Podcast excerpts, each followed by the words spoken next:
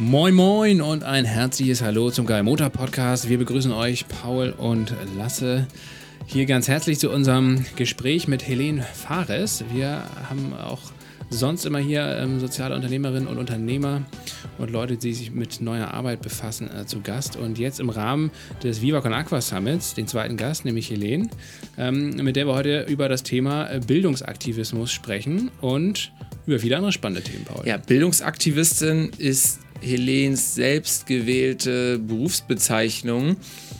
Was man da noch nicht erahnen kann, ist, dass sie eigentlich auch Moderatorin ist. Das heißt, auch eins der größten Festivals im deutschsprachigen Raum, das Frauenfestival, äh, Frauenfeld Festival, moderiert.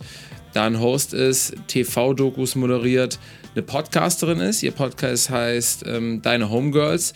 Und ja, ich finde, sie ist so ein bisschen so eine Sinfluencerin, weil sie auf der einen Seite diese starken, inhaltlich getriebenen Dinge vorantreibt, ja, im Bereich Bildung beispielsweise, und auf der anderen Seite aber auch noch im Bereich Kultur, Musik sich auslebt, da Moderator ist und einfach eine Reichweite und eine Persönlichkeit ist, die da irgendwie aktiv ist.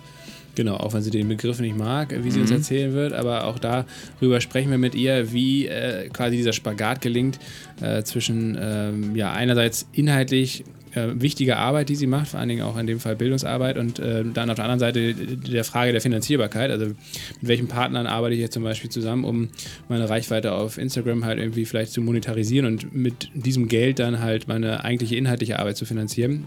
Das ist natürlich immer ein großer äh, Konflikt so ein bisschen oder ein ständiges Abwägen. Darüber sprechen wir mit ihr. Wir sprechen aber auch natürlich über ihre ähm, Arbeit als äh, Hip-Hop-Journalistin und über viele problematische Textpassagen meinetwegen von bestimmten Rappern, äh, die ja alles andere als vielleicht ihrem Bildungsauftrag gerecht werden. Ja, und auf der gleichen Seite natürlich auch immer die Frage als Person mit viel Reichweite und trotzdem inhaltlichen Anspruch, nämlich dass immer wieder die Frage kommt, mit welchen Werbepartnern äh, gehe ich eigentlich einen Deal ein, wo ist es okay, Geld zu nehmen, wo nicht. Und ähm, da sprechen wir über viele verschiedene Themen. Das Ganze findet ja wieder im Rahmen vom Transformation is Now Summit von Viva Con Aqua statt. Da wurde das Gespräch aufgenommen. Da haben wir uns bei Zoom gesehen. Das wurde live gestreamt. Äh, zwischenzeitlich kommt auch nochmal Helens äh, Bruder äh, ins Bild. Und äh, deswegen sprechen wir letzten Endes aber auch mit Helene nochmal drüber, ähm, was Bildung zu einer vernünftigen Transformation, vielleicht auch in Corona-Zeiten, eigentlich beitragen kann und ob sie davon ausgeht, äh, dass äh, das Bildungssystem vielleicht nach Corona gerechter ist oder eben nicht, ob sich vielleicht die Ungerechtigkeiten, die es da aktuell strukturell gibt, dass die sich vielleicht sogar noch verstärken. Also auf jeden Fall ein sehr spannendes spannendes Themenfeld irgendwie. Also sehr, sehr vielseitig war das ganze Gespräch auf jeden Fall.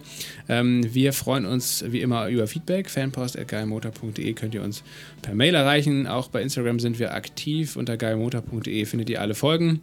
Äh, auch viele andere Folgen, die vielleicht spannend sind, viele andere spannende Gäste. Und ihr habt auch die Möglichkeit, uns einmalig oder auch wiederkehrend äh, etwas finanziell zu unterstützen, damit wir die Arbeit hier auch weitermachen können. Die Folge mit Warner können sich vielleicht viele Leute nochmal genau, reinziehen. Warner, Warner Lima, Lima zum Beispiel. Ähm, die ja auch eine Freundin ist von der Helene und die sich beide kennen und ja auch einen ähnlichen Beruf haben. Und äh, deswegen war es auch spannend, mit denen ähnliche Fragen teilweise dann nochmal zu besprechen. Wir wünschen euch viel Spaß beim Zuhören mit Helene Fahrers.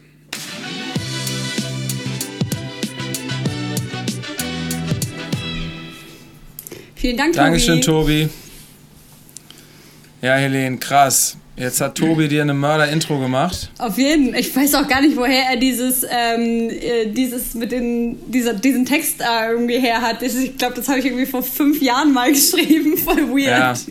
Also solange es noch ein bisschen aktuell ist. Ja. Das ist fast so ein bisschen wie beim Boxen, wenn jemand erstmal vorliest, äh, wie viele Kämpfe man schon durch K.O. gewonnen hat und wie wenig Niederlagen man hat. Wenn du jetzt eine Boxerin wärst, was wäre denn deine Einlaufmusik? Ähm. X-Factor, nee, Schwachsinn. Uh, Lost One von Lauren Hill. Ah, krass. You okay. might win some, but you just lost one. Krass. Ja, also schlagfertig. Das ist sozusagen für den Podcast hier wichtig, wäre auch im Boxring wichtig. ähm, ja, Lauren Hill, hast du schon mal irgendwo gesagt, dass das so ein bisschen so eine Ikone für dich ist, ne? Auf jeden. Und du dich irgendwie mega krass mit der identifizieren konntest. Hm. Ähm, musikalisch, aber auch irgendwie inhaltlich. Auf jeden. Ja, das kam so ein bisschen, also als, als äh, Kind habe ich halt durch meinen Bruder ultra viel Gospel gehört, weil er halt im Gospelchor gesungen hat. Und dann habe ich halt den Film Sister Act geguckt, wie wahrscheinlich jede Person auf dieser Erde, hoffe ich. Hm? Ich nicht, ich noch nicht. nee, muss, ich, muss ich noch nachholen vielleicht. Auf jeden ja. Fall, ich war halt ultra krasser äh, Whoopi Goldberg-Fan, als ich äh, auch jung war, durch meine Mama einfach. Und ähm, dann haben wir Sister Act 2 geguckt und da war auf einmal jemand, mit dem ich mich identifizieren konnte, weil sie halt ultra jung war und auch unbedingt Sängerin werden wollte und aber die Umstände das irgendwie nicht zugelassen haben. Und das war halt Lauren Hill in, beziehungsweise die Rolle, äh, die Lauren Hill da gespielt hat. Und seitdem ja. bin ich unsterblich verliebt in diese Frau, auch wenn sie teilweise ein paar problematische Sachen gemacht hat, aber. Äh, Whoopi Goldberg jetzt? Oder Nein, Lauren Hill. Lauren Hill. Ja, weil gerade als du Whoopi Goldberg gesagt hast, da musste ich auch kurz überlegen, ob Whoopi Goldberg auch irgendwie Dreck am Stecken hat. Hm, ist das würde mich wundern. Auch, ja, eigentlich schon, genau. Aber ist vielleicht auch so ein Reflex, weil mittlerweile gefühlt steigt die Quote der Leute, über die man auch negative Sachen irgendwann mal herausgefunden hat, sodass ja. man häufig auch bei Stars und Sternchen aus der Vergangenheit nochmal kurz so einen Check machen muss und ja. überlegt, okay, äh, sind die jetzt durch die letzten 20, 30 Jahre eigentlich einigermaßen vernünftig gekommen oder kann ich die eigentlich gar nicht mehr so richtig feiern? Ja, das ist so ein bisschen äh, dieses Bill Cosby-Phänomen, weil wir waren ja alle, als wir jung waren, so, boah, Bill Cosby, super krass. Und jetzt sind wir halt erwachsen, sind halt also, ja, das ist halt einfach, der ist halt einfach ein schrecklicher Mensch. Oder R. Kelly, Kevin Spacey, ja, die Liste ist lang. Sehr, sehr lang. Ja. Aber Whoopi Goldberg gehört nicht dazu. Nee, okay, dann sprechen wir die nochmal frei. Ähm, du bist gerade in Leipzig, oder? Ich bin in Leipzig, genau. Ich bin cool. in der Wohnung meiner Mutter, weil mein WLAN non-existent ist. Ja, und ähm, du hast gesagt, oder beziehungsweise im Intro hat äh, Tobi nochmal dich rezitiert und gesagt, dass ein deutsches und ein syrisches Herz in deiner Brust schlagen. Ja. Ähm, ich würde mal vermuten, dass es vielleicht bei deinem Bruder ähnlich ist. Und trotzdem hat er da irgendwie eine krasse Begeisterung für, für ein Gospel gehabt.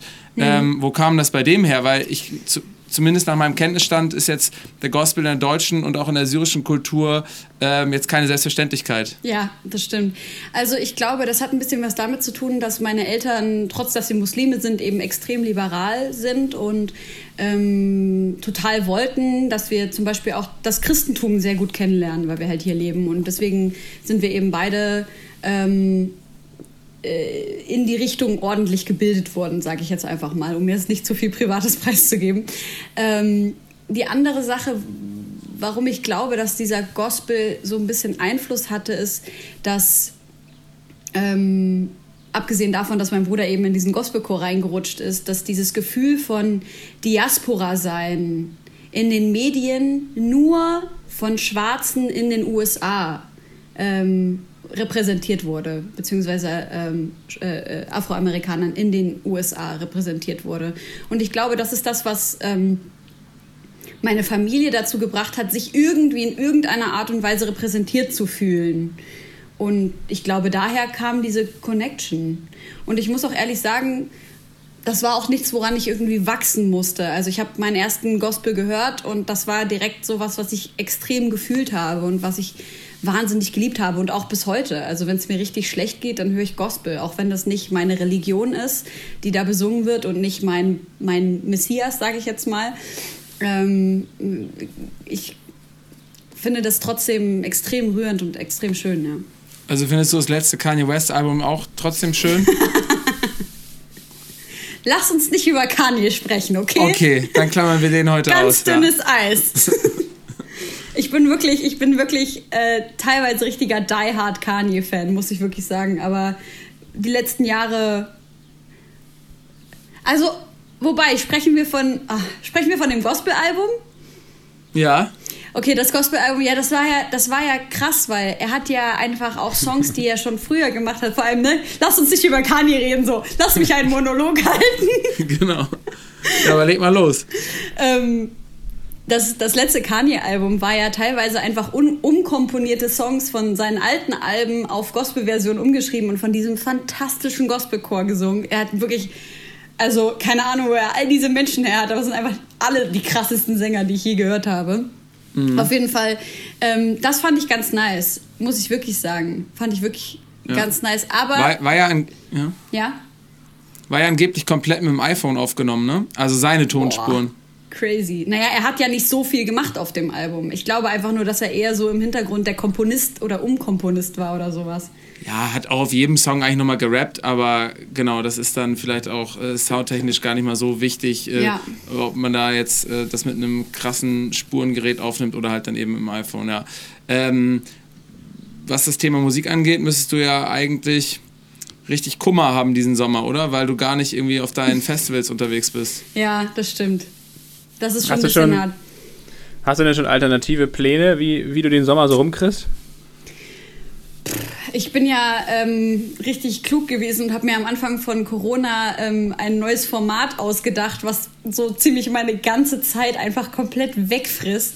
Ähm, ich habe dieses Psychologieformat, was macht die Psyche, ähm, angefangen und mache halt jede Woche eine ähm, Folge, eine neue Folge, wo ich eben verschiedene Sachen erkläre. Also was macht die Psyche bei Liebeskummer oder Liebe oder VerschwörungstheoretikerInnen.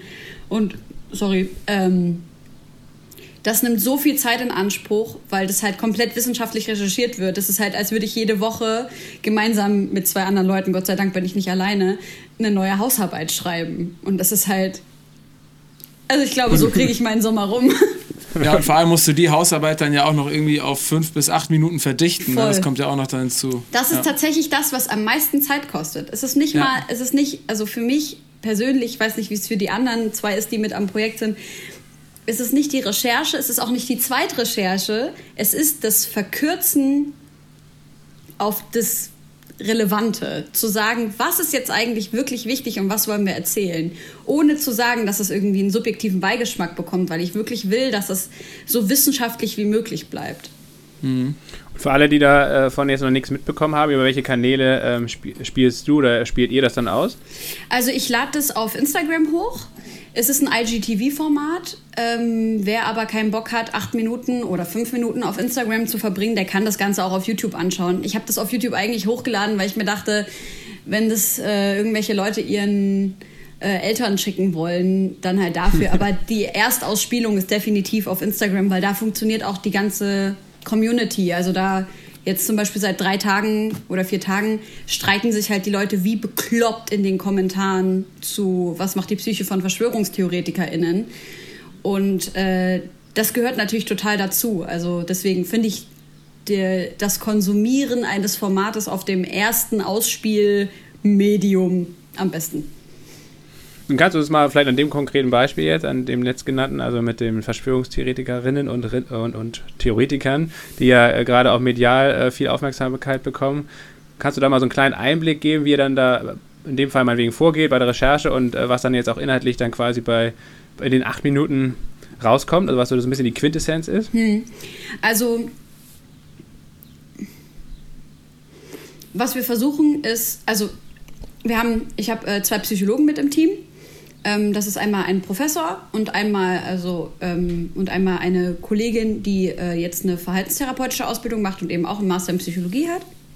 Und ähm, wir versuchen halt in unseren wissenschaftlichen äh, Fähigkeiten, sage ich jetzt mal, auf wissenschaftlichen Plattformen. Das ist alles von Google Scholar bis äh, zu äh, Springer Link und so weiter und so fort. Wissenschaftliche äh, Literatur zu finden, zu diesen Themen. Ähm, manchmal habe ich dann schon vorher ein paar Schritte gemacht oder zum Beispiel ein, zwei Bücher dazu gelesen und sage hier, das kann ich euch empfehlen und schicke dann eben nochmal was raus und dann passiert da irgendwie die, äh, und da passiert da an der Stelle die Vorrecherche von den beiden. Dann bekomme ich das und äh, ich mache dann die zweite Recherche. Ich checke auch die Quellen nochmal, weil das ist natürlich journalistische Sorgfaltspflicht. Und ähm, checke die Quellen und dann äh, versuche ich das, was ich für relevant halte, zusammenzufassen und versuche auch das, was ich für, hm, wie soll ich das ausdrücken?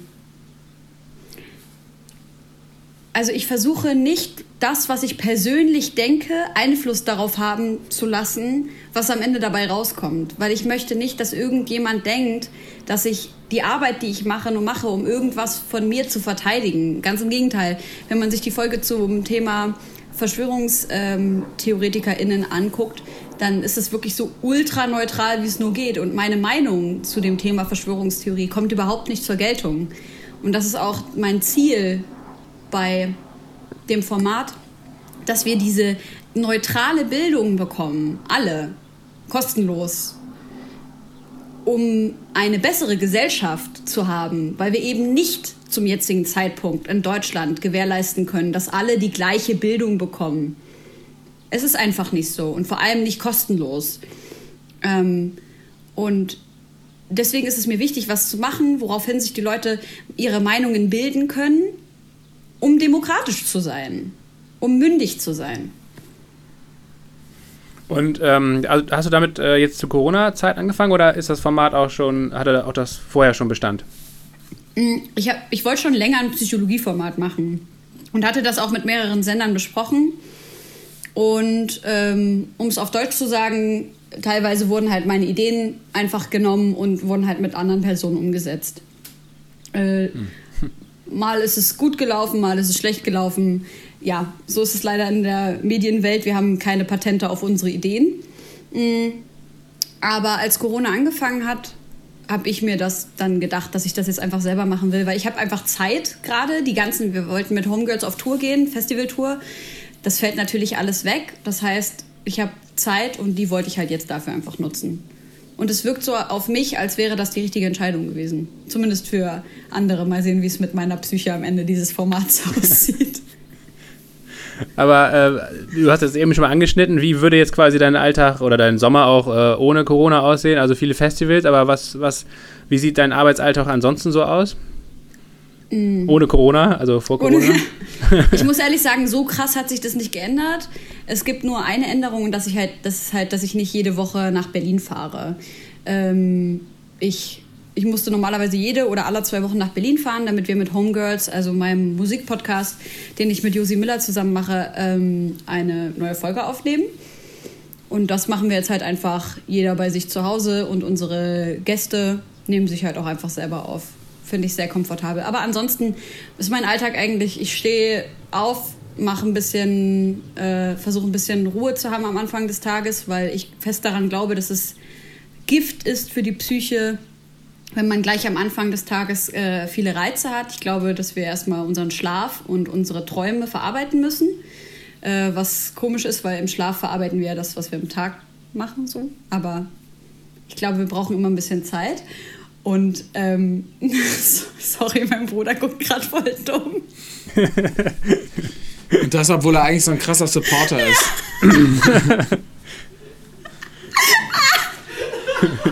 Kann man nicht mal die Kamera kurz drehen?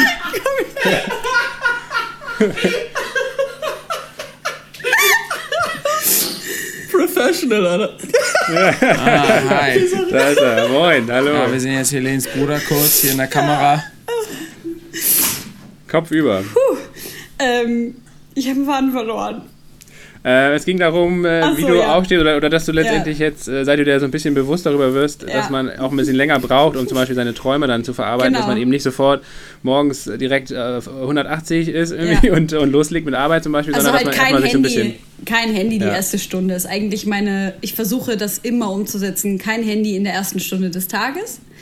Ähm, und dann äh, versuche ich ein bisschen, ja, mich zu dehnen, Yoga zu machen, was auch immer paar Seiten irgendwas zu lesen, einfach nur irgendwas, was total so erdend ist. Und dann fange ich an zu arbeiten. Ach so, Essen vorher noch, ja. So wie heute ähm, um, um 12 Uhr. Ey, ich, hatte heute, ich, hätte heute, ich hatte heute um 8 einen Arzttermin. Ich, hab, ich weiß nicht, wann ich das letzte Mal in meinem Leben so früh hätte aufstehen müssen. Halb sieben hätte mein Wecker geklingelt. Und weil ich so nervös war, dass mein Wecker klingeln wird, bin ich schon um 5 aufgewacht und war hellwach. Und hatte halt so, kennt ihr das, wenn ihr zu früh aufwacht, dann hat man keinen Hunger? So ging es mir bis jetzt. Deswegen, ja, hätte ich gern. Ich habe dann leider immer viel Hunger. Prost. Ja, wenn du Inter Intervallfasten machst, dann sollte das doch eigentlich nicht so sein, oder? Ja, keine Ahnung. Aber nochmal zu, zu dem Punkt, dass du dir jetzt letztendlich oder dass du sehr bewusst aufstehst oder generell damit umgehst, also zum Beispiel auch mit diesen Ruhephasen, ist das was, was du durch dein Psychologiestudium erst so richtig für dich entdeckt hast oder bist du auch vorher schon so mit dem Tag zum Beispiel umgegangen? Ich glaube, ich muss an der Stelle noch mal ganz deutlich sagen, ich habe Wirtschaftspsychologie studiert, keine normale Psychologie. Das ist genau, äh, aber trotzdem ist das ja ja ja ja, ja genau. artverwandt. Ich, ich wollte nur auf jeden Fall, äh, äh ich wollte es nur noch mal sagen, nicht, dass jemand äh, mir unterstellt, dass ich hier Lügengeschichten verbreite. ähm, Äh, nee, das kommt nicht vom Studium. Das hat äh, sich einfach so entwickelt, dass ich äh, geguckt habe, was tut mir gut. Auch gemerkt habe, wenn ich mal mein Handy nicht hatte, ich habe Anfang des Jahres ähm, mich mal fünf, sechs Wochen ausgeklingt, weil ich ähm, übelst äh, überreizt war, einfach durch die letzten Jahre arbeiten. Und habe halt gemerkt, was das mit mir gemacht hat, wenn ich nicht am Anfang des Tages mein Handy bei mir hatte. Und habe halt gemerkt, dass mir in der ersten Stunde total viele Träume eingefallen sind und dass ich da daraufhin die Möglichkeit hatte, auch zu überlegen, was bedeuten diese Träume, sind da irgendwelche Sachen, die vielleicht ähm, bearbeitet werden müssen, was auch immer. Und daraufhin habe ich das gemacht. Das ist eher weniger was Wissenschaftliches als was ähm, Emotionales, Emotionales oder ja. Ja. ja.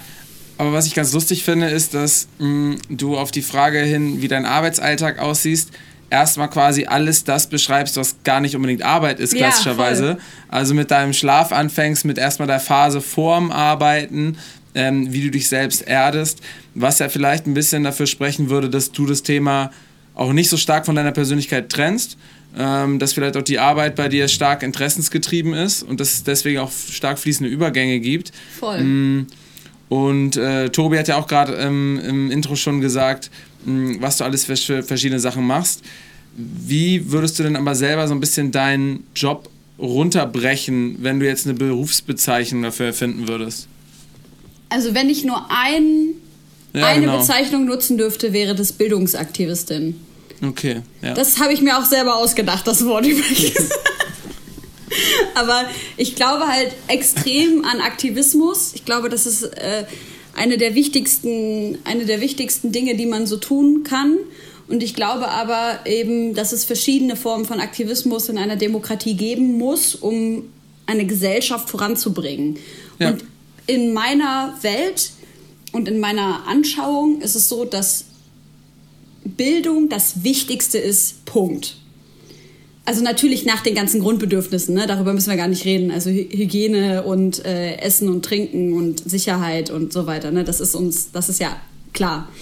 Ähm, aber dass darüber hinaus und vor allem für die Sicherung dieser Grunddinge Bildung wahnsinnig wichtig ist, daran glaube ich fest. Und ich glaube, deswegen habe ich diese zwei Begriffe so gekoppelt, weil in allem, was ich mache, versuche ich das voranzutreiben. Mhm. Wie findest du das Wort Sinfluencer? Äh, Schissen. Ja, warum? Weil es irgendwie komisch klingt. Ja. Keine Ahnung. Ich mag einfach, ich mag so, ich mag so Wörter, die so. Ähm, ich mag Worte, die ein bisschen wissenschaftlicher klingen als. Okay, Bildungsaktivist, ja, okay. Genau. Verstehst du, was ich Ähm, meine? So Sinfluencer. ja, natürlich. Sinfluencer klingt so wie Smombie für mich. Was ist ein Smombie? Das ist das Jugendwort 2017 oder sowas. Das hat sich der Duden anscheinend ausgedacht, weil das habe ich Ja, noch so nie wie mit gehört. allen Jugendwörtern, klar. Genau. Das ist ein Smartphone-Zombie. Ah, okay. Genau so Ja, klingt für mich Das Sinfluencer. klingt jedes Mal so, als ob irgendein Lehrreferent da sich das ausgedacht hat und damit cool sein wollte. Ja, klar. Ich war auch Ähm, zwei Wochen bei Jugendlichen dieses Jahr. Ich weiß Genau. genau, wie die reden. Ähm, ja, weil, also zum Bildungsaktivistin ähm, trifft es wahrscheinlich in vielen äh, Punkten ziemlich gut und trotzdem habe ich so das Gefühl, dass du ähm, ja dann eben auch noch dich mit vielen anderen verschiedenen Themen auseinandersetzt und das Wort jetzt rein Bildungsaktivistin fast schon einfach ein bisschen zu engmaschig wäre oder zu eindimensional ist, ähm, weil du halt eben noch viele andere Engagements hast. Und ne, wenn, wenn wir uns jetzt in Anführungsstrichen diese Sinfluencer mal anschauen, ist es halt häufig so, dass die Grenzen zwischen meinetwegen auch manchmal eher kultureller oder sogar kommerzieller Arbeit und einer aktivistischen Arbeit, einer sehr stark inhaltlich getriebenen Arbeit gefühlt stärker miteinander verschmelzen. Was, glaube ich, eine super gute, ähm, eine super gute Bewegung ist, weil Menschen verstehen, dass du halt nicht entweder 100% gut oder 100% kommerziell unterwegs bist, Voll. sondern durchaus beides gut miteinander vereinen kannst. Ja. Und ich glaube, da bist du eigentlich ein schönes Beispiel für. Danke. Ja. Ja, wir müssen ja auch irgendwie leben, ne? Also ich kann natürlich nicht, ähm, also was dieses Format kostet mich zum Beispiel so 20 bis 30 Stunden pro Woche. Ähm, ich könnte jetzt nicht sagen, das kann ich einfach machen, ohne irgendwelche Werbekooperationen äh, teilweise zu machen und das Ganze zu verkommerzialisieren. Weil so schaffe ich es ja, dass Menschen kostenlos Content bekommen. Also mhm. in irgendeiner Form muss man es machen. Ich glaube. sorry. Huh, sorry. Ich glaube aber fest daran, dass wenn Menschen mh, mm, so arbeiten wie ich, und viele von meinen Kolleginnen machen das ja, dass sie wirklich äh, aktivistisch unterwegs sind auf Instagram, dass man dann wirklich auch doller aufpassen muss, mit, dem man, mit wem man dann Kooperationen eingeht. Ähm, ich habe da auch schon ab und zu mal, bin ich an so komische Punkte gekommen, zum Beispiel in Kooperation mit Red Bull, was ja ein riesengroßes eigentlich echt nicht vertretbares Unternehmen ist, vor allem nicht mit Matteschitz an der Spitze, der ja wirklich, äh, ja, sagen wir mal, in die falsche, aus meiner Sicht, falsche politische Richtung geht. Und ähm, man dann eben da sitzt und halt sagt, okay, ähm, nehme ich jetzt für einen Tag Arbeit so und so viele tausend Euro und kann davon vier, fünf Monate leben, also hands down leben, und arbeiten, kostenlose Bildungsarbeit zur Verfügung stellen oder gehe ich einen Schritt zurück und sage, ich kriege das nicht mit mir vereinbart. Also ich finde das auch ganz wichtig, dass wir über sowas in der Öffentlichkeit sprechen und eben sagen, ey, wir können es nicht ganz trennscharf machen, weil wir kostenlos Content zur Verfügung stellen und halt auch leben müssen. Und hier sprechen wir nicht von Luxus oder irgendwie sowas, sondern wirklich von ganz normalem Leben. Hattest, äh, du, hattest du mal Kollegen, die vielleicht auf Instagram eine ähnliche Reichweite haben wie du, die mal bei der einen oder anderen Sache gesagt haben, boah, Helene, fand ich jetzt scheiße, dass du das gemacht hast.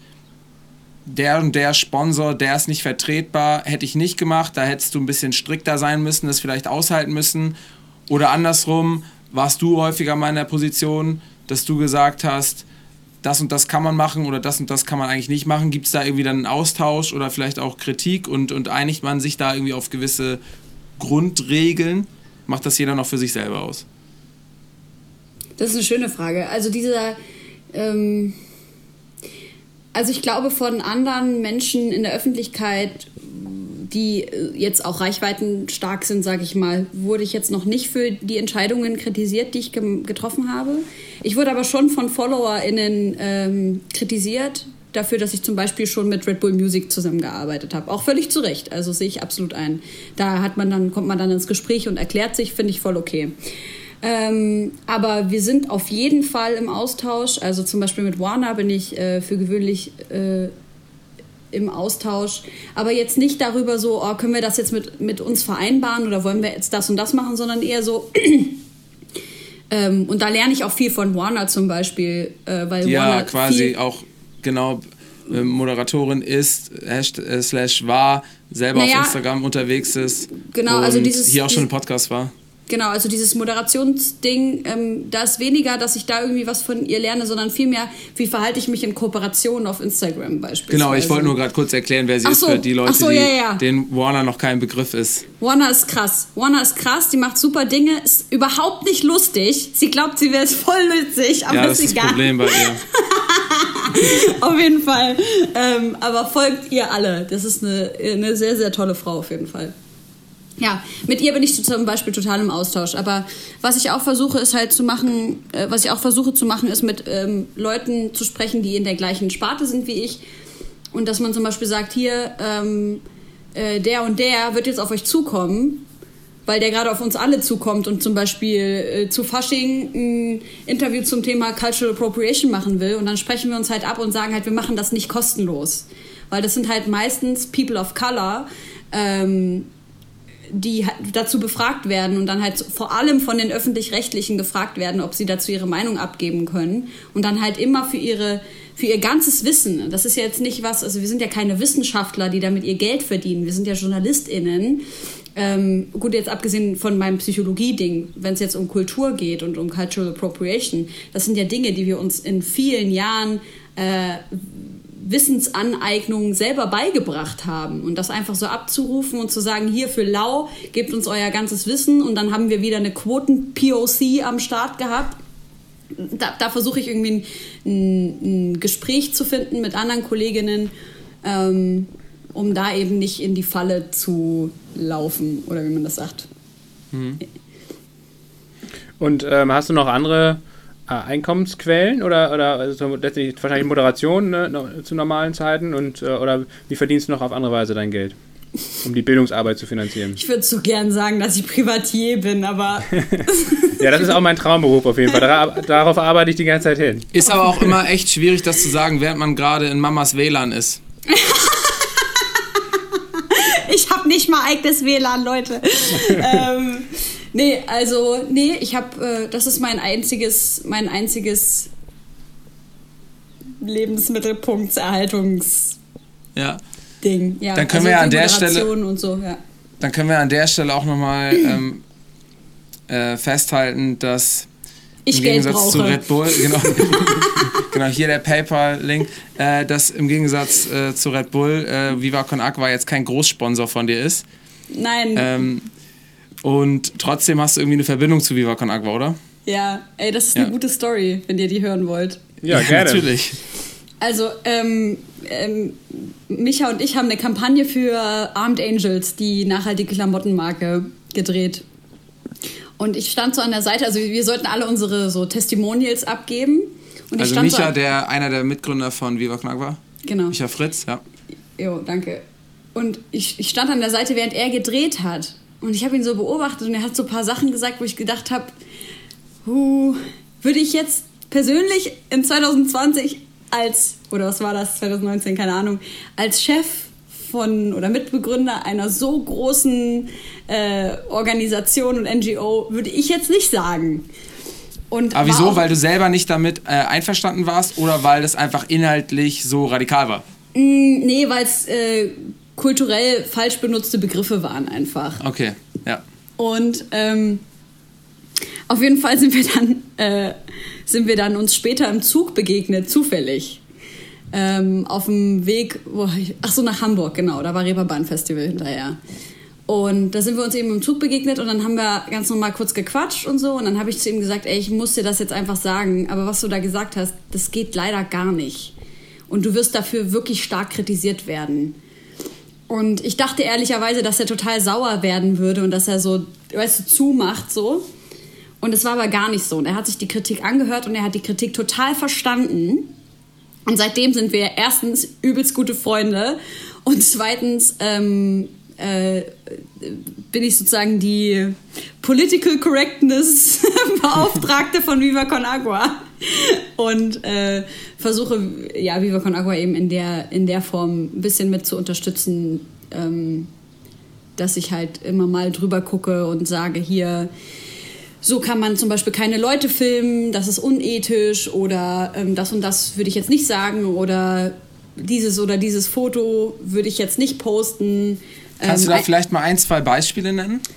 Oh, ich will halt den Micha jetzt auch nicht in. Nee, aber das muss ja gar nicht konkret von Viva Con Aqua sein. Es können ja auch einfach negative Sachen sein. Also anstatt den Micha zu bashen, ja. kannst du ja jetzt auch einfach mal andere Organisationen ne äh, nennen und sagen, was die falsch machen. Das stimmt. Also, das ist ein, gutes Beispiel, weil ich habe nämlich mit Micha auch letztens zusammen eine andere Kampagne gemacht für die äh, Welthungerhilfe wo eben viele verschiedene Menschen der Öffentlichkeit ähm, einen Text vorlesen sollten.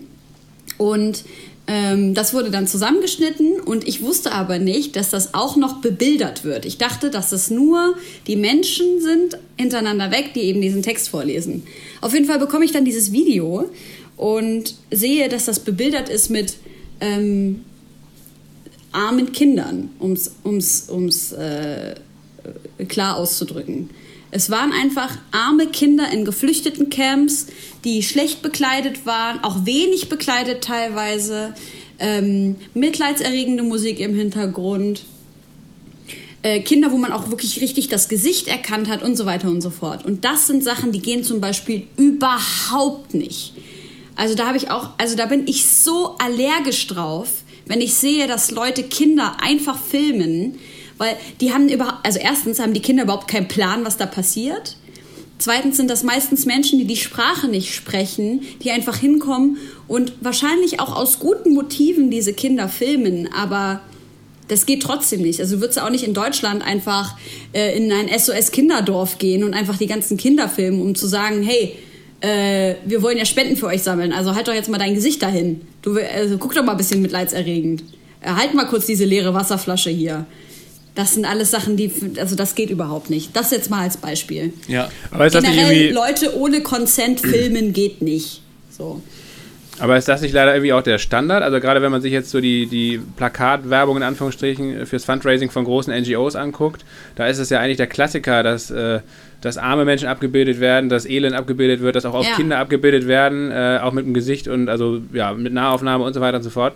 Ähm, und dann mit entsprechenden Untertiteln dazu, äh, von wegen, äh, guckt euch das mal an und äh, bitte äh, spendet jetzt.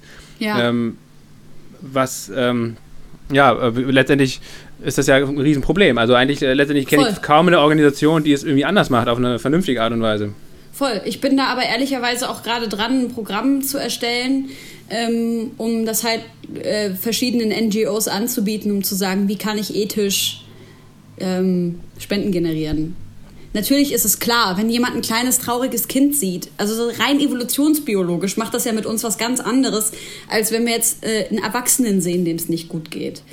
Aber wenn du unbedingt ein Kind zeigen musst, dann kannst du es zum Beispiel entweder zeichnen oder ganz klar den Eltern mit einem Übersetzer oder einer Übersetzerin erklären, genau was passieren wird, wo dieses Video veröffentlicht wird, wenn das Kind Eltern hat. Wenn das Kind keine Eltern hat und unbegleitet ist, dann vergiss es, lass es.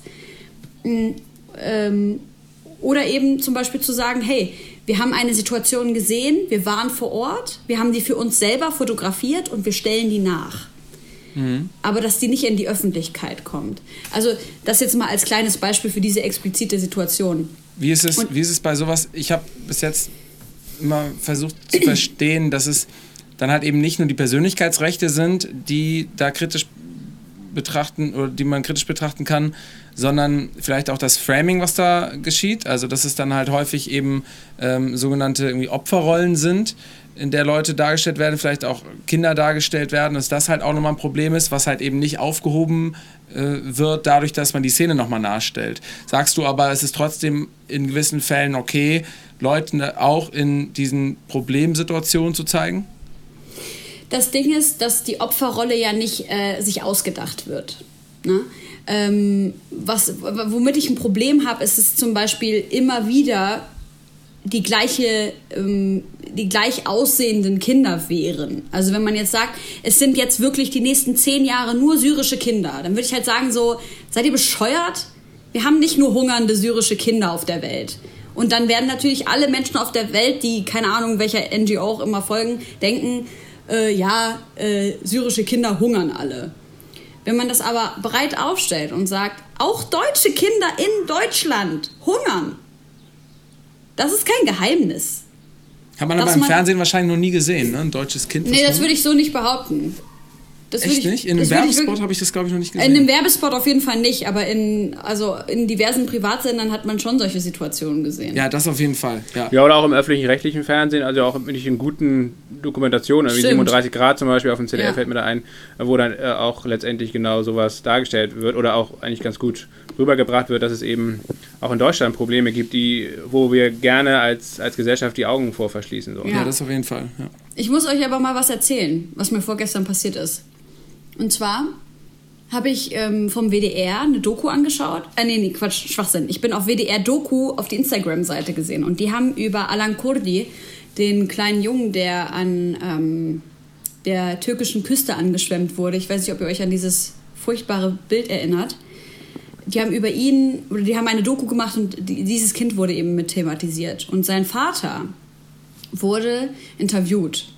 Und die haben einen 15-sekündigen äh, 15 Ausschnitt des Interviews auf Instagram gepostet und mit Zitatzeichen übersetzt. Und die Übersetzung war komplett falsch. Komplett. Dann dachte ich mir, okay, gut, das ist bestimmt irgendein Fehler und so. Ich will jetzt auch niemanden irgendwie in den Dreck ziehen oder so und habe den halt voll die nette Nachricht geschrieben. Ich so, hey, voll wichtige Arbeit. Danke, dass ihr das macht. Das Thema ist ultra wichtig. Gut, dass ihr es nochmal aufbringt, so mäßig irgendwie sowas. Habe ich gesagt, aber die Übersetzung ist falsch. naja, dann gab es viel hin und her und auch die Aufforderung, dass ich es doch übersetzen soll, wo ich gesagt habe, ey, ihr seid Öffis, es ist eure Aufgabe. Ihr könnt nicht schon wieder, jetzt immer wieder beim Thema, fordern von mir, dass ich kostenlose Arbeit für euch mache, was eigentlich euer Job ist. Ich habe aber dann gesagt, was falsch übersetzt ist. Und dann haben die sich beraten und haben entschieden, dass sie das einfach so stehen lassen.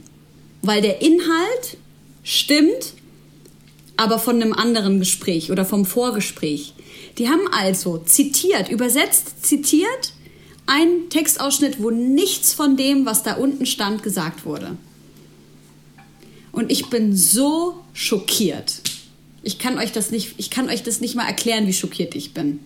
Weil die wurden darauf hingewiesen, auf ihren Fehler. Und wir sprechen hier von Instagram. Wir sprechen hier nicht von einer Sache, die, wo, wo es, keine Ahnung, 20.000 Euro kostet, um eine Sache zu wechseln oder zu ändern. Mhm. Wir sprechen von Instagram. Es wäre so easy gewesen, das einfach zu ändern. Mhm. Und da und, muss ich echt sagen, bei solchen Situationen, wenn ich das schon merke, und ich bin wirklich ein großer Verfechter des Öffentlich-Rechtlichen, wirklich, aber da komme sogar ich in so eine Situation, dass ich sage, so Alter, wenn die schon mit so einem Scheiß anfangen, wie viel Vertrauen können wir dann eigentlich geben? Natürlich weiß ich im Hintergrund, ich kenne ja so viele Redakteure, die ultra saubere Arbeit machen. Aber da verstehe ich Leute, die einfach sagen, nö. Wenn die uns hier verarschen, warum dann auch nicht bei allem anderen? Hm. Du hast das ein, zwei Mal heute jetzt anklingen lassen, dass du tendenziell bereit bist, aber auch bereit wärst, mehr Organisationen hinsichtlich solcher Themen irgendwie zu beraten. Das mhm. heißt, da wo du sagst, ich will das jetzt hier gerade nicht für euch umsonst machen, wärst du auf der anderen Seite aber auch bereit zu sagen, okay, das mache ich einfach gegen Honorar und bin gleichzeitig auch nochmal so eine Sensibilisierungs- äh, Rhetorik und Diversity ähm, Beraterin. Ja, also ich meine, für Viva Con Agua mache ich das für lau. So, genau, ja. Das ist sozusagen mein, mein äh, was auch immer, mein Beitrag, wie auch immer. Ja. Und es gibt auch andere Kolleginnen und Kollegen, für die ich das kostenlos mache. Das Ding ist, dass diese Arbeit, diese Bildungsarbeit, ist ja schon zugänglich auf Instagram. Man kann sich das ja auch einfach anschauen. Aber wenn jetzt jemand möchte, dass ich mit einer Kollegin zu euch komme und nochmal das ordentlich aufbereite und eine Präsentation mache und erkläre, wie man kann man es besser machen und was ist die Technik und so weiter und so fort. Ja. Dann würde ich sagen, das wäre schon fair, das zu bezahlen. Ja, ja, ich frage nur, weil das ja durchaus ein Geschäftsmodell wäre, wo man sagen könnte, das trägt in sich gute Werte und hat auch einen gewissen Impact. Und viele große Konzerne sind offensichtlicherweise ja auch darauf angewiesen. Absolut. Vielleicht auch nicht nur, um sich einfach eine saubere Weste zu erhalten oder eine saubere Weste zu bekommen, sondern auch natürlich, um sich weiterzuentwickeln, die Öffentlichkeit wird da ja auch immer sensibler ja. für. Und wir haben ja jetzt gesehen, beispielsweise VW. der letzte VW-Set, äh, der letzte VW-Spot, wo eine große weiße Hand einen schwarzen Mann, glaube ich, durchs Bild schubste. Ähm, in ein Hotel, was Little Cologne hieß oder so, Little Colin oder ah, sowas. Ah, scheiße. Und dann die okay. ersten Buchstaben, die man gesehen hat, die aufgetaucht sind, so der neue Golf stand da, glaube ich. Die ersten Buchstaben in der ersten Sekunde waren das N-Wort. Ja, ja, also und auch die, äh, da kann man ja stark von ausgehen, haben sich da entweder interne Werber oder eine Werbeagentur wieder bedient und sind anscheinend da noch nicht fähig, da vernünftige Spots auch in die Richtung irgendwie ja. äh, abzuchecken. Mm, ja, wäre vielleicht was, äh, was gar nicht mehr so schlecht wäre, wenn du da in Zukunft mal so eine Agentur starten würdest, oder? Wenn ich was machen würde? Ja, wenn du da vielleicht mal eine Agentur starten würdest. Ach so, ja, das wäre eigentlich wirklich keine schlechte Idee.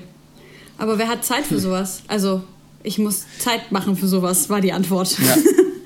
Ja. ja, das ist natürlich unfassbar aufwendig. Ne? Das ist so viel Arbeit. Alleine, wie viel Zeit das kostet, zum Beispiel einen Film durchzugucken von Viva Con Agua, um zu gucken, ob da wirklich alles okay ist oder nicht. Das kostet so viel Zeit. Und dann guckt man sich das vielleicht nicht nur einmal, sondern zweimal an, damit man nichts übersieht und will sich Notizen machen und dann nochmal das Gespräch und dann nochmal erklären, warum das alles problematisch ist, was man da gesehen hat. Weil die Leute wollen ja nicht nur wissen, das ist falsch und das ist richtig, sondern auch warum. Da musst du ja geschichtlich noch auspacken. Also es ist schon echt, echt ein Batzen Arbeit. Hm. Das ist, finde ich, aber auch das Schöne, so mit am Thema, das gleiche auch bei gendergerechter Sprache, dass mhm.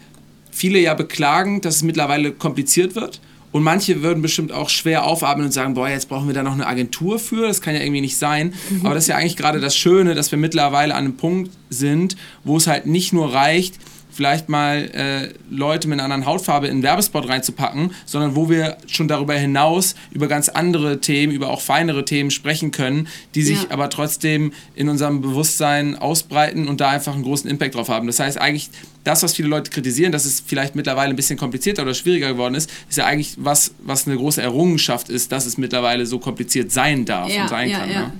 Absolut. Ähm, eigentlich ein ganz guter Übergang zur. Du hast ja eigentlich letztendlich auch als Hip-Hop eigentlich als eine große Leidenschaft und hast ja auch mhm. jahrelang und machst es immer noch, äh, also eigentlich als, als Rap-Journalistin oder Hip-Hop-Journalistin ähm, gearbeitet mit dem Podcast, aber auch, glaube ich, hast auch viel moderiert ja auch auf Festivals zum Beispiel. Und ja. da ist ja auch immer wieder, ähm, wir sind jetzt im Zuge der Vorbereitung auch auf ein paar Sachen gestoßen. Ähm, ich glaube 2017 war das, äh, da hattest du auch eine große Debatte rund um das Thema Sexismus zum Beispiel ähm, äh, losgetreten ähm, und hattest da, glaube ich, ein persönliches Erlebnis, glaube ich, auch auf einem Festival in der Schweiz, glaube ich, ja. war das so. Ähm, ist das letztendlich auch eine Sache, die dich äh, für solche Themen sensibilisiert hat? Also einerseits die eigenen Erfahrungen, andererseits natürlich dann auch Missstände, zum Beispiel in, im Hip-Hop, ähm, wo es dann äh, textlich ja oft äh, vielleicht Verfehlungen gibt und auch beim Verhalten äh, von prominenten äh, Rappern oder ja, Rapperinnen meistens nicht, sondern meistens sind es ja Männer. Äh. Doch, Rapperinnen auch. Ah, das auch? ist voll okay. wichtig, ja, total okay. wichtig. Ja. Ähm, und ja, haben letztendlich Rapper oder generell Prominente für dich eine, eine Vorbildfunktion äh, und inwieweit hm. müssen sie die wahrnehmen, beziehungsweise inwieweit ähm, beschränkt diese Vorbildfunktion vielleicht auch die künstlerische Freiheit? Ey, dieses Thema künstlerische Freiheit ist die letzten Tage mir richtig auf die Füße gefallen.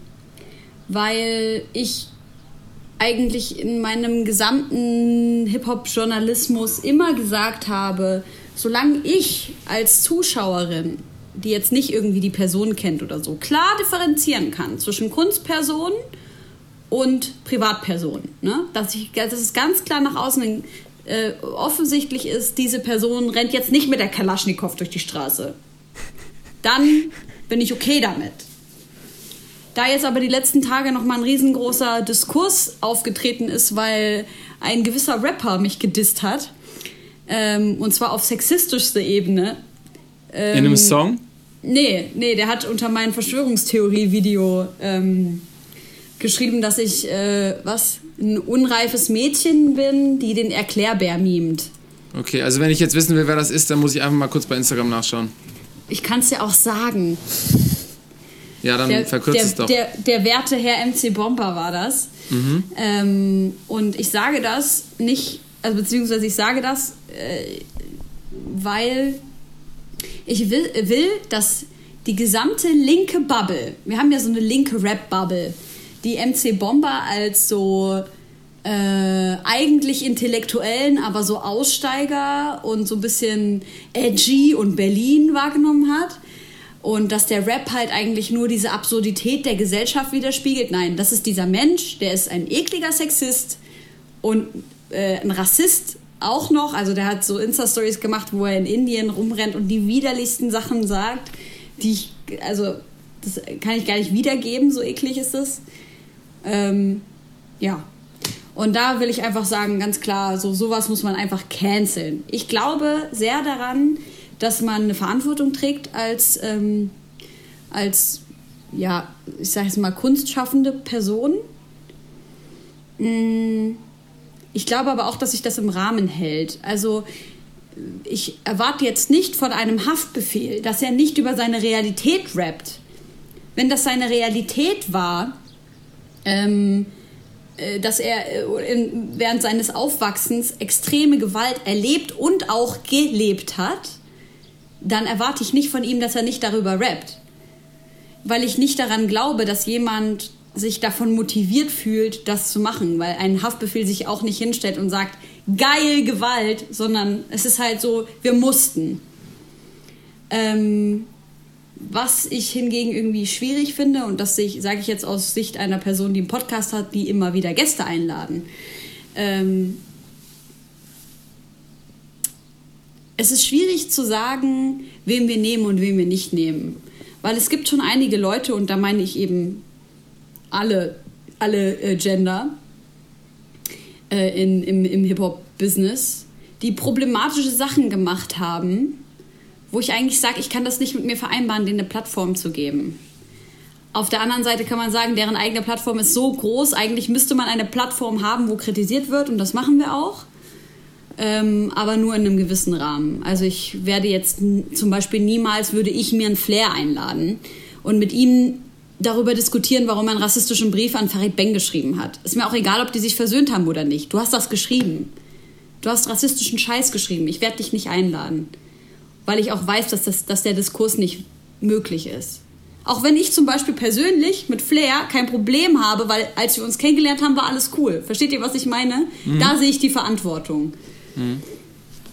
Du hast auch noch ein anderes, in einem Interview ein anderes Problem von so ja, Hip-Hop-Journalismus eigentlich ganz gut dargestellt, dass man letztendlich, wenn man in einem Interview äh, kritische Fragen stellt, äh, dass es dann oft so sein kann, dass entweder das Management sagt, hm, das wollen wir aber nicht veröffentlichen, oder dass du im Anschluss vielleicht nicht noch ein anderes Interview bekommst äh, das juckt in, in der mich Zukunft. Nicht. Äh, aber ja, das ist das letztendlich, dass du dann aber Aufwand, Kosten etc. Äh, hattest und ähm, äh, durch diesen, diese Rahmenbedingungen letztendlich immer so ein bisschen als Journalistin halt auch gehemmt bist in deiner Arbeit, würde ich jetzt mal sagen. Aber das Oder hatten so. wir noch nie. Ich habe auch noch nie ein Gefühl gehabt von, äh, ich bin gehemmt in meiner Arbeit. Das war vielleicht so, als ich bei HipHop.de gearbeitet habe.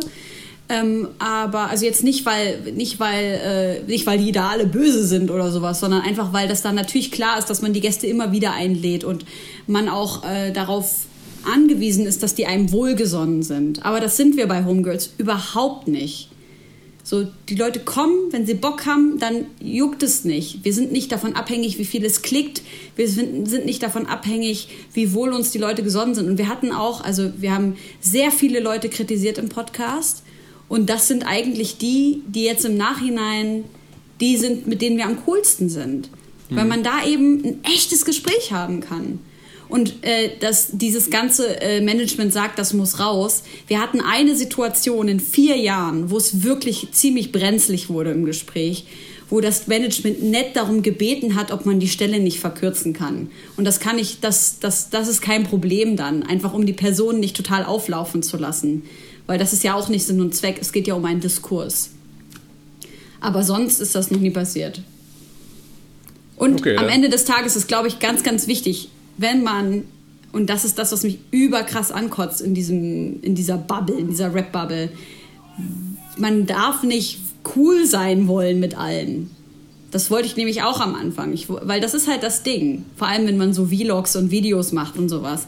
Dann will man halt so cool sein mit allen und man will, dass ein Ratar kommt und einen zur Begrüßung umarmt und so weiter und so fort. Man will das irgendwie. Aber das darf überhaupt nicht das Ziel sein. Entweder du bist Journalist oder du bist Entertainer. Das ist auch völlig okay. Aber wenn du Journalist bist, dann darf das nicht dein Ziel sein. Hm. es denn, also du hast jetzt über Haftbefehl zum Beispiel geredet und da sind die Grenzen sicherlich auch fließend und manche Leute würden sagen, der rappt nicht nur über das, was seine Realität war, sondern an der einen oder anderen Stelle schmückt er es ein bisschen aus Unterhaltungszwecken aus und macht ja. einfach sprachlichen Actionfilm auf. Ja, ja. ja. Ähm, gibt es aber dann trotzdem vielleicht auch nochmal Rapperinnen, bei denen du sagst, ey krass, man sieht es vielleicht gar nicht so, ähm, so deutlich oder so oberflächlich, aber die sind eigentlich so ultra aufgeklärt und vielleicht auch entgegen ihrem Umfeld oder vielleicht der, dem Rest der Szene schon super weit, obwohl man es gar nicht so mitbekommt. Also weil es ist immer mh, mm, ein bisschen, finde ich, schwierig. Man findet häufig Rapper, die ähm, meinetwegen homosexuell sind und schon mega weit sind, die sind aber halt null repräsentativ für die Szene. Und wenn die dann bei einem Fernsehbeitrag mal rausgepickt werden, um zu sagen, ja guck mal, es gibt ja doch so welche, dann ist das leider häufig nicht so, dass das auch nur ansatzweise irgendwie so diese Realität in der Szene abbildet. Hm. Also ich glaube, einer, der mir jetzt auf Anhieb einfällt, der wirklich am Start ist und auch mitgeht mit den Entwicklungen, die sich jetzt um politische Korrektheit drehen, ist zum Beispiel Chefcat. Mhm. Ähm, von dem ich auch musikalisch ein großer Fan bin, aber der macht ja auch keine problematische Musik. Also nee, ist jetzt nicht genau. so. Ähm, fällt mir jetzt auf Anhieb keiner ein. Ja, ja, zumindest Massiv hat ja mal gesagt, dass er ab einem gewissen Zeitpunkt in seiner Karriere komplett auf Schimpfwörter und sowas verzichtet hat, ne? Ja, das, ähm, Das, das habe ich gar nicht auf dem Schirm, um ehrlich zu sein. Ja. Aber ähm, Massiv hat auch ein paar problematische Sachen geäußert, die so. Wahrscheinlich. Ja, also wenn wir jetzt beim Thema Verschwörungstheorien angefangen haben, dann ja. Ja, aber da ist ja, da ist ja die Szene wahrscheinlich sowieso zu affin für solche Themen wie Verschwörungstheorien. Was ich Richtig. aber da zum Beispiel ganz schön finde, ist, wenn äh, von Zuhörern relativ schnell negatives Feedback kommt, was ich so auch gar nicht gedacht hatte, was man zum Beispiel bei einem Leon Lovelock gesehen hatte, der ja zumindest auch ein Hip-Hop-affiner YouTuber ist. Danke, Äh, das der- hast du richtig gesagt. Das hast du wirklich von- gut gesagt.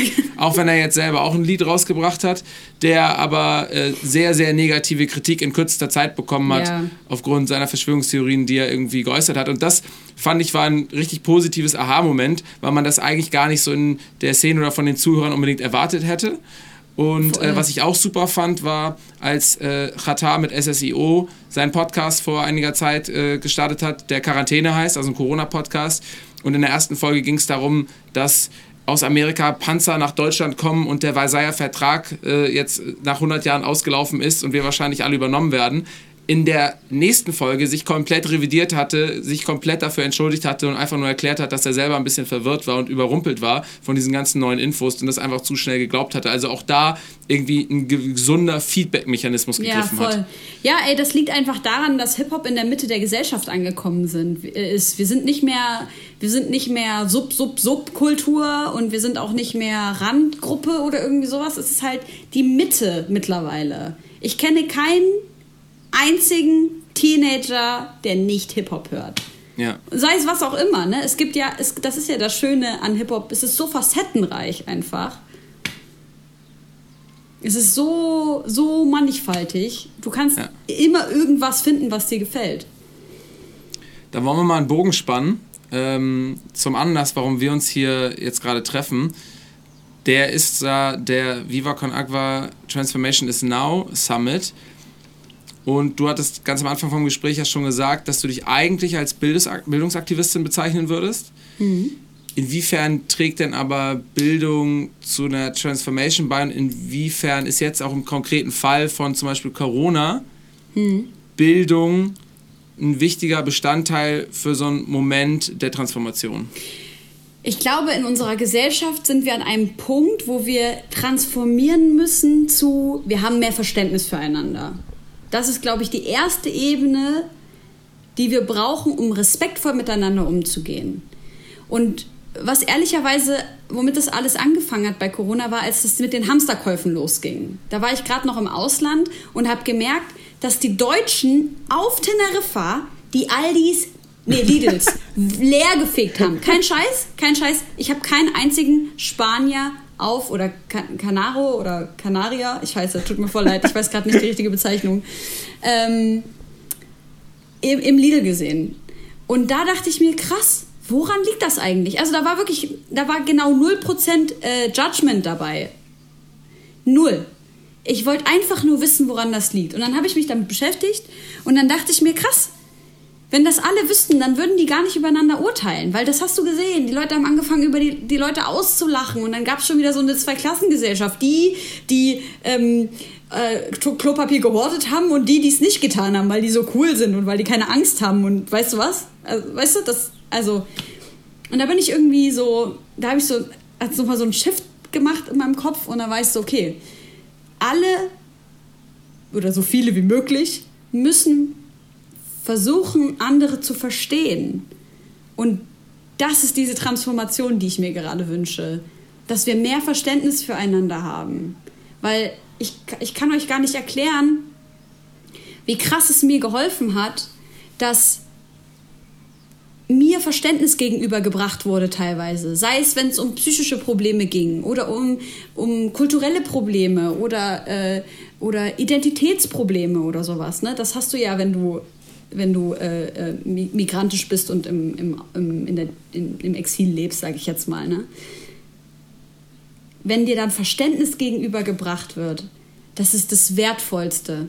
Und dann kannst du dein Gegenüber auch noch mehr respektieren. Und dann kann man den Dialog finden. Und also, was ist Demokratie wert, wenn wir nicht mit, miteinander sprechen? Also Transformation hin zu mehr Verständnis durch Bildung, um Demokratie zu wahren. Meinst du, dass das staatliche Bildungssystem die richtige Institution ist oder, oder ist es letztendlich eine gesellschaftliche Aufgabe, die ja, von ganz vielen verschiedenen Personen, Köpfen, Organisationen getragen wird, ähm, dieses ich, Verständnis zu schaffen? Also ich bin total enttäuscht davon, dass staatlich solche Projekte nicht genug gefördert werden.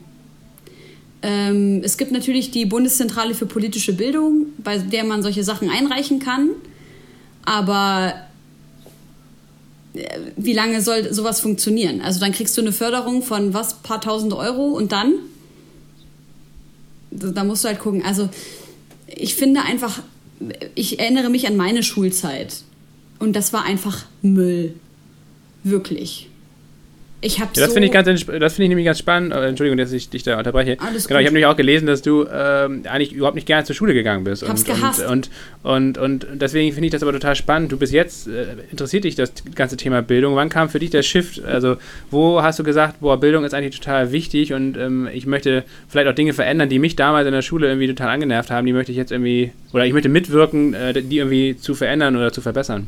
Ich glaube, ich fand Bildung schon immer geil. Ich habe das immer, also ich meine nicht zuletzt durch meine Eltern, die mir natürlich von Anfang an gesagt haben, dass Bildung das Allerwichtigste ist, weil das, äh, das ist das, was man, äh, ich schätze mal, jedes Migra-Kind von klein auf hört, ist, dass Bildung das A und O ist, ne? weil das natürlich auch das Vermögen sichert äh, und das Leben sichert und da ja mehr, viel mehr existenzielle Ängste sind. Aber ähm, ganz kurz, dazu gibt es äh, mein absolutes Lieblingscover einer deutschen Zeitschrift, ähm, nämlich der Brand 1, die ja so ein bisschen alternativ, intellektuell, so im Wirtschaftsbereich ist und die aber mhm. immer die geilsten Covers haben.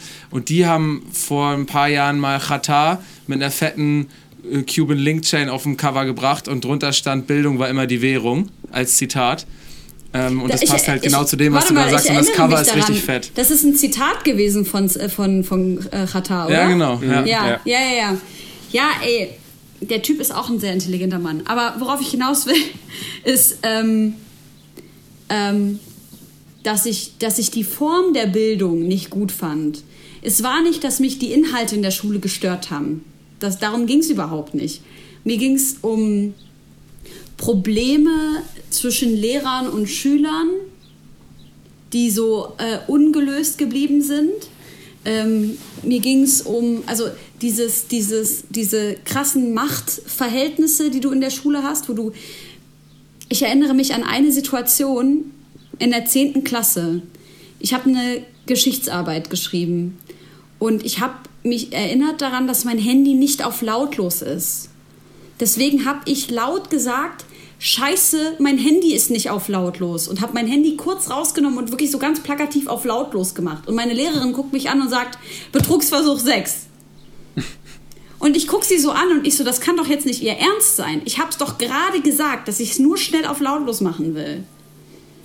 Und dass, da, dass es da keinen Drumherum gab. Wisst ihr, was ich meine? Mein Wort hat nichts gewogen. Ich habe die Klassenarbeit nur zu Ende schreiben können, weil ich gesagt habe, wenn ich die jetzt nicht zu Ende schreiben darf, dann schreibt die keiner mehr zu Ende. dann durfte ich sie zu Ende schreiben und dann hat sie gesagt, sie überlegt sich, ob sie ob sie es bewertet oder nicht. Und dann haben wir es am Ende durchgekriegt. Aber natürlich nur, weil sich andere Erwachsene für mich eingesetzt haben. Also mein Wort hat nichts gewogen. Und das ist was, was ich einfach nicht verstehe an diesem System. Auch dieses Frontalunterricht, eine Person auf 30 Schüler ähm, dieses, es war einfach so stupide für mich. Und vor allem haben wir die wichtigen Sachen nicht gelernt. Mal Quellen zu hinterfragen. Wie kann ich eigentlich recherchieren, ob eine Sache wahr ist oder nicht? Das sind so Sachen, ja. die haben mir total gefehlt. Das sind eigentlich auch Sachen, die ich persönlich jetzt äh, gesprochen eigentlich auch erst im Studium dann gelernt habe. Oder generell ja. wissenschaftliches Arbeiten und, und wie man das macht. Aber in der Schule hat das völlig, äh, ja, auf jeden Fall, klar, weil äh, das natürlich dann auch wieder ein, ähm, ein, Privileg ist eigentlich, dass man diese Sachen lernt und alle anderen, die jetzt nicht studieren möchten oder können oder wie auch immer, äh, die das eben nicht mitbekommen dann. Ne? Wie, wie krass ist das, dass ich bis zum Studium nicht mal wusste, dass es Google Scholar gibt? Ich habe da letztens mit einer Kollegin drüber gesprochen, die ist, die ist nicht im Wissenschaftsbereich. Ich habe ihr gesagt, du, wenn du was Wissenschaftliches googeln willst, dann musst du auf Google Scholar gehen. Was ist denn das? Ich sage, ja, das ist Google für alles, was wissenschaftliche äh, Publikationen sind. Mind blown einfach. Weil so genauso war es bei mir, als ich angefangen habe zu studieren. Also zu erfahren, dass ich da wirklich wissenschaftliche Quellen finde, Hammer. Aber wieso? Also warum sollte jemand, der studiert, und ich meine, das lernst du ja auch nicht in jedem Studium. Das lernst du ja nicht, wenn du Mathe studierst oder sowas. Das lernst, ich weiß jetzt nicht, was du studiert hast, aber also bei uns ist, also so wie ich das mitbekommen habe, ist das alles, was irgendwie eine Wissenschaft ist. Da wird das gelehrt. Ja, bei uns, ich habe in Lüneburg studiert, ich habe BWL studiert, da habe ich es eigentlich auch nicht gelernt, aber äh, in Lüneburg ist es zum Glück so, dass äh, jeder, äh, ganz egal was man studiert, im ersten Semester ähm, so grundsätzliche Wissenschaftliches Dinge Arbeiten mitbekommt, genau, und ja. da halt auch dann Credit Points für bekommt und ja. das eben ganz unabhängig. Das ist eigentlich wie so ein Studium Generale für alle und das war eigentlich ja. ein sehr guter Ansatz irgendwie. Ja voll. Und warum sollte denn jemand, der jetzt nicht, also der auch nicht mal Abitur hat, sage ich mal, nicht den Zugang dazu bekommen?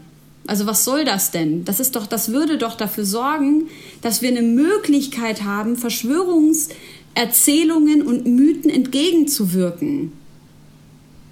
Es gibt ja auch so ein Tool von Google, das heißt Google Fact Check. Das sind so tagesaktuelle Falscherzählungen und Falschnews, die so ein Team von Google eben fact-checkt und man dann halt einfach bei Google Fact Check eingeben kann, Delfine in äh, Venedig und dann steht da, war gar nicht Venedig.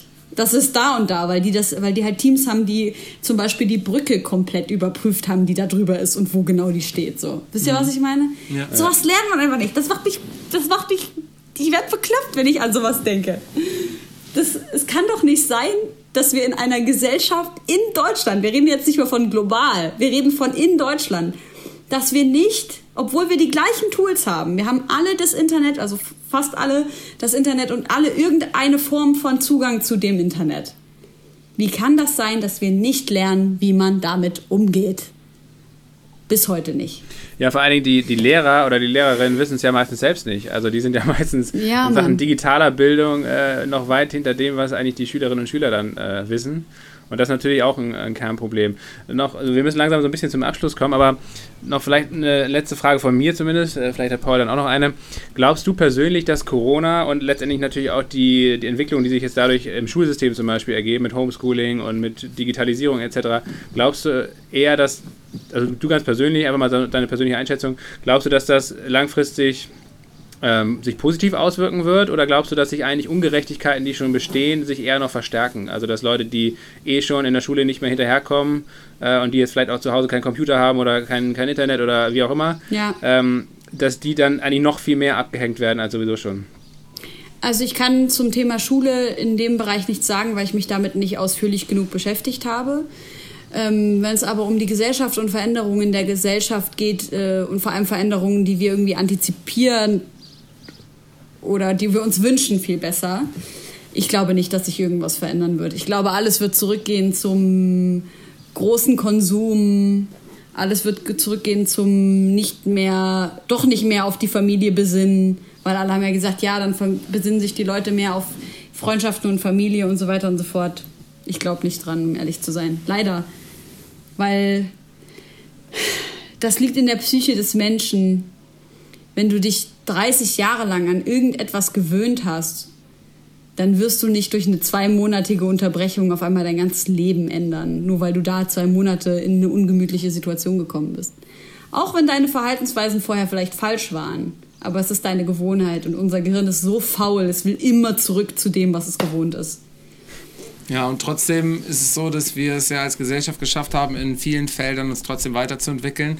Wenn Corona dir nicht die Hoffnung dafür gibt, was macht dir jetzt aktuell trotzdem dann Hoffnung, dass es alles klappt und dass auch deine Arbeit als Bildungsaktivistin nicht für die Tonne ist? Ich glaube, so Big-Scale-Antworten und Ziele habe ich da gar nicht. Ich möchte einfach nur von Tag zu Tag, dass immer mal wieder eine Person irgendwas dazu lernt und vielleicht im nächsten Moment einer anderen Person mit mehr Verständnis oder mehr Liebe oder Empathie begegnet. Das sind so die kleinen Sachen eher, an denen ich mich festhalte, als dass ich sage, ich wünsche mir, mein Ziel, das Ziel meiner Arbeit ist, dass, keine Ahnung, die AfD nicht mehr im Bundestag sitzen darf oder irgendwie sowas. Natürlich ist das das Ziel, aber ich, ich will mich nicht selber, ich will mich nicht selber demotivieren, weil ich glaube, das wird ein bisschen schwierig. Dann kann ich, dann kann ich dir jetzt zum Schlusswort des Podcasts sagen, dass du deinen Soll für heute auf jeden Fall schon mal erfüllt hast, weil ich mir in der Vorbereitung auf dieses Gespräch natürlich auch dein Video zu Verschwörungstheorien reingezogen habe und sagen muss, da habe ich viel gelernt. Du erklärst da nochmal wirklich schön, ohne die Leute zu bashen, wie man da eigentlich in so eine Situation kommt, äh, dass man vielleicht selber Opfer wird von Verschwörungstheorien und dadurch auch Anhängerin. Ähm, und das fand ich ziemlich interessant. Und wie gesagt, für heute bist du durch. Heute kannst du dann chillen. Morgen kannst du dann wieder eine andere Person ähm, aufklären. vielen, vielen Dank. Das ist sehr lieb. Aber ich muss eine kurze Sache sagen. Ich würde niemals von Opfern von Verschwörungstheorien sprechen. Okay, das ist gut. Dann habe ich nochmal was gelernt. Super. Also, ja. also Opfer, ich würde sagen, Opfer im Sinne von, wenn irgendjemand ähm, einer Gruppe von Menschen unterstellt, dass die was Böses vorhaben und diese Gruppe, also jetzt zum Beispiel mhm. Muslime in Deutschland, dann mhm. ähm, verfolgt werden, dann sind die natürlich Opfer von Verschwörungstheorien. Aber ich würde jetzt eine Person, äh, die an Verschwörungstheorien glaubt, nicht als Opfer von Verschwörungstheorien bezeichnen. Weil, und das ist auch eine wichtige Sache, nur weil es eine Verschwörungstheorie ist, heißt es nicht, dass es falsch ist. Mhm. Das kann sich auch bewahrheiten. Das ist ja das Wichtige und Gute an ähm, so wissenschaftlichen Erklärungen, dass man da auch äh, mit einem Schritt zurück nochmal die Geschichte betrachten kann. Und es haben sich einige Verschwörungstheorien, sogenannte Verschwörungstheorien, als wahr ergeben. Ja. Okay, nehme ich mit. Dankeschön. Sorry, ich habe dir deine Schlussworte Helene. geklaut.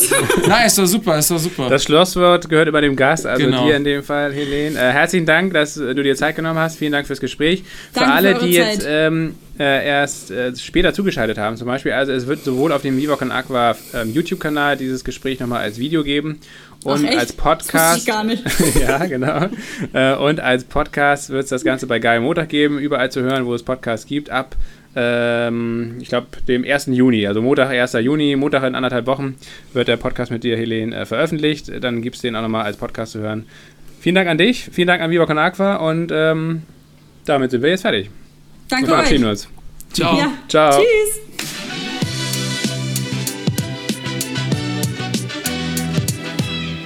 Was bei Helene nochmal echt cool deutlich wurde, ist diese Frage von Sinfluencern oder Influencern, mit welchen Marken man irgendwie kooperiert.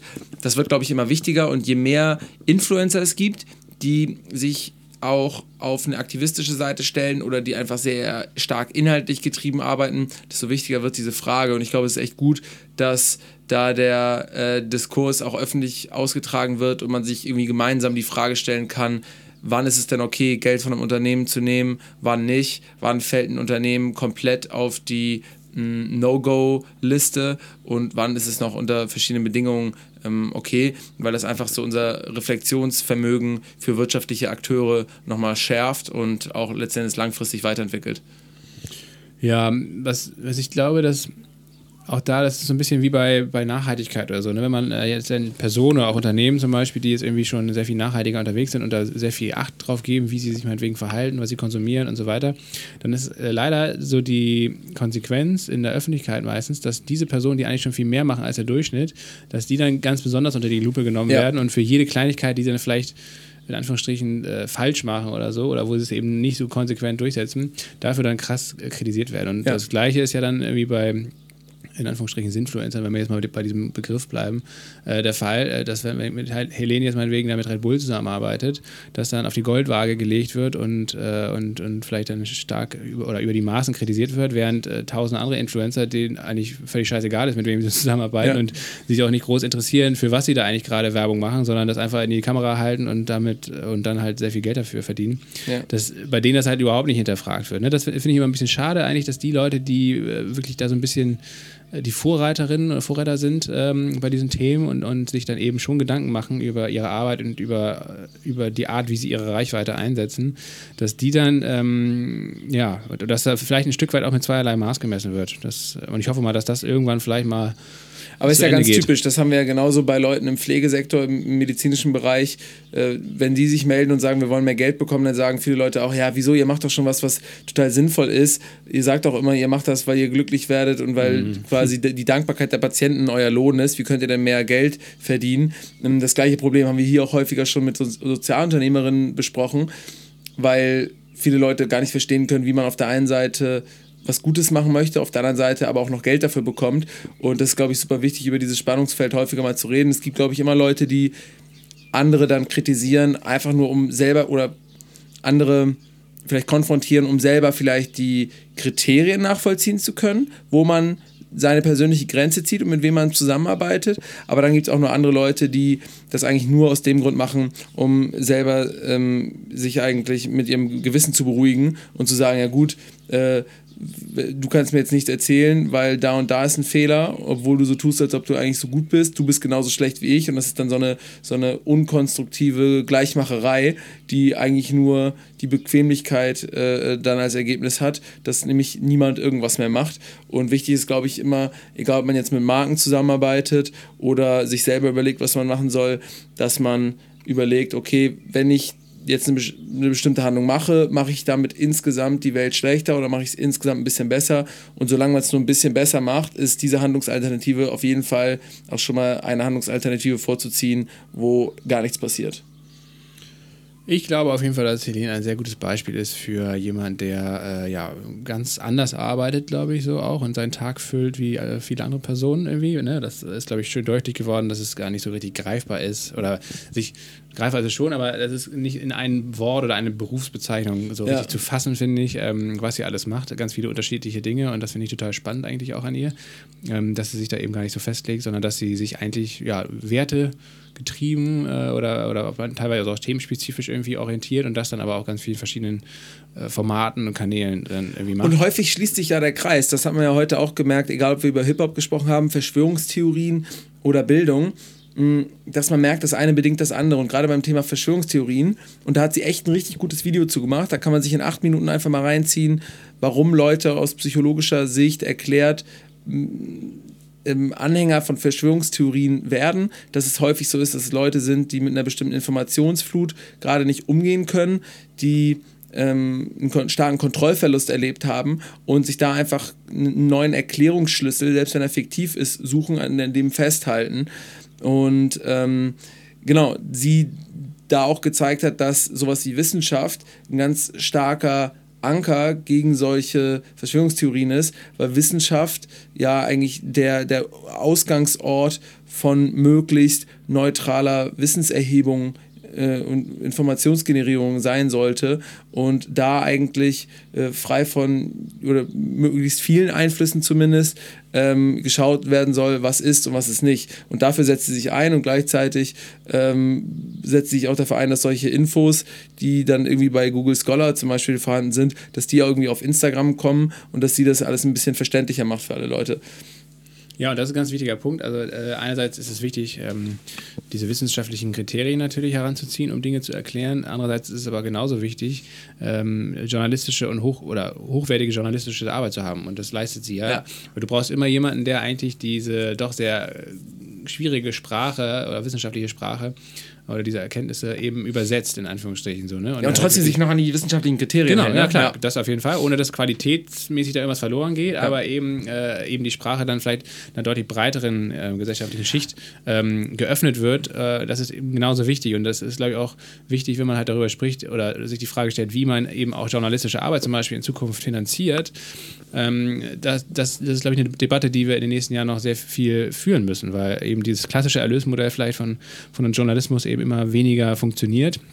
Und gleichzeitig äh, ist es aber umso wichtiger, dass man eigentlich äh, in Zeiten von einer sehr komplexen Welt, überkomplexen Welt eigentlich, ähm, eben einen guten Journalismus hat und auch einen unabhängigen und neutralen Journalismus. Das hat sie auch nochmal schön dargestellt, äh, dass es eben nicht darum geht, ihre eigene Meinung da jetzt irgendwie groß unterzubringen, sondern dass sie, und das ist eine sehr, sehr schwere Aufgabe, glaube ich, äh, immer wieder für Journalisten oder Journalistinnen, äh, eine neutrale Haltung einnimmt und, und das wirklich so neutral wie möglich rüberbringt und übersetzt. Es ist ja heute schon so, dass es immer mehr Leute gibt, die auch bereit sind, für wissenschaftliche Erzeugnisse in Anführungszeichen zu spenden. Oder auch journalistische, meinst du? Auch? Sorry, auch für ja. journalistische, genau das meine ich eigentlich. Und ich habe eigentlich die Hoffnung, dass das Bewusstsein für saubere journalistische Arbeit, vielleicht auch die Ressourcen, die das Ganze benötigt, immer höher wird und dass auch in Zukunft immer mehr Leute bereit sind, sowas zu zahlen oder dafür zu spenden. Hm, gerade solche Verschwörungstheorien jetzt zu einer Corona-Zeit oder eine Corona-Zeit als solches sind ja so Punkte, wo Leute einfach wissenshungrig sind und wirklich wissen wollen, okay, was ist denn jetzt und wo ist eine möglichst neutrale Quelle? Und das ist ja eigentlich das Ziel von Wissenschaft, irgendwo auch das Ziel nachgelagert von Journalismus, zu beschreiben, was ist. Und ähm, deswegen habe ich da eine Hoffnung, dass da in diesem Trauertal gerade zumindest äh, irgendwie so ein bisschen so ein Potenzial entspringt, dass Leute das wieder krasser checken und auch checken, dass äh, Journalismus sich halt eben nicht von alleine bezahlt. Und auf der einen Seite ist ja auch scheiße, wenn du auf der einen Seite rumheulst, dass alle Medien korrupt sind ähm, und, und irgendwie unterwandert werden und der die Zeit irgendwie fette Werbeeinnahmen von, von VW hat, aber selber irgendwie kein Zeit-Online-Abo äh, bestellen willst und äh, irgendwie die, die Artikel irgendwo schwarz aus dem Netz versuchst zu ziehen oder so von irgendwelchen Leuten, die dann die Artikel abfotografieren und dich dann wunderst, dass die alle irgendwie in den Bach gehen oder halt auf so fette Sponsoren angewiesen sind. Ja, genau. Das, da, da ist dann jeder von uns irgendwie gefragt, äh, sich äh, halt die Frage zu stellen, was einem das wert ist. Ne? Ja, deswegen könnt ihr auch für Geil Montag ja, spenden auf äh, geilmontag.de. Schön, schöner, schöner Bogen. Äh, ich, weiß, ich weiß nicht, ob das, äh, das Format hier schon den journalistischen Ansprüchen ist genügt. Infotainment. Infotainment würde ich auch eher nennen, ja. Wir, wir geben uns natürlich Mühe, auch möglichst so rüberzukommen, als wären wir hier journalistisch aktiv, aber ich glaube, den so hoch würde ich das hier nicht einordnen, das ganze Geschehen, was wir hier so treiben. Aber unsere Gäste, die sind Info, wir geben uns Infotainment. ja, genau. Wir geben uns auf jeden Fall redliche Mühe. Äh, nach bestem Wissen und Gewissen. So, Paul, das war es irgendwie wieder ja. äh, für heute. Ein toller Gast, äh, ein tolles Format auch wieder zusammen mit Viva Con Aqua. Ähm, es wird noch eine dritte Folge geben, die kommt nächste Woche online mit Micha Fritz, dem großen Konzeptionsaktivisten von Viva Con Aqua. Auch das wird ein hochgradig amüsantes und informatives Gespräch. Da können wir sicher sein. Ähm, die letzte Folge, wenn ihr sie noch nicht gehört habt, mit ähm, Benny Adrian, der Gründer von äh, Viva Con Aqua, könnt ihr euch noch reinziehen. Und, das hatten wir schon im Intro gesagt, äh, wenn euch das Gespräch, Gespräch mit Helene ganz gut gefallen hat, dann könnte euch Warner Lima, die Folge mit Warner Lima auch noch äh, taugen. Das war's. Ja, wir verabschieden uns. Äh, macht euch eine schöne Woche und ähm, bis bald.